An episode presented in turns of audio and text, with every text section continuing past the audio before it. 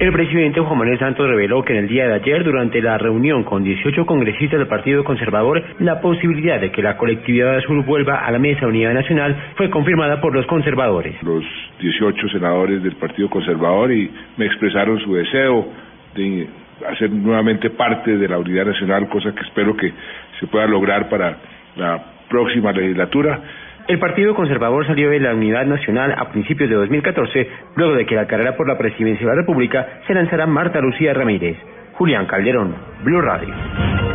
En otras noticias, Ecopetrol anunció que reiniciará el bombeo de crudo del oleoducto trasandino en los próximos días, operación que se encuentra suspendida desde el pasado 22 de junio, tras una secuencia de atentados que provocó el derrame de más de 15.000 barriles de crudo.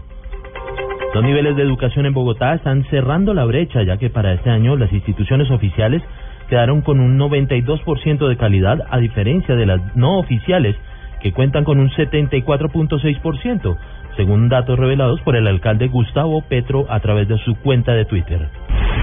Las autoridades capturaron en Ibagué a una mujer que había vendido una casa que no era de ella alrededor de 11 veces. La estafadora tendrá que responder ante la justicia por concierto para delinquir en concurso con estafa.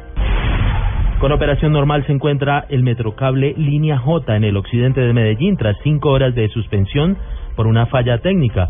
Por lo menos dos mil personas se vieron afectadas esta mañana por la interrupción en el servicio de esta línea que conecta la estación San Javier con el corregimiento de San Cristóbal debido a una falla en uno de los cables. Tres personas que viajaban de la costa atlántica a Bogotá murieron en un accidente de tránsito que se presentó en las últimas horas en la Ruta del Sol esto en el departamento de Santander. Las víctimas fueron identificadas como Carlos Andrés Urrego, William Morelo y Margelina del Carmen Jaramillo. En noticias internacionales, un temblor de 6.6 grados se presentó hace pocos minutos cerca del estado de Chiapas, en México.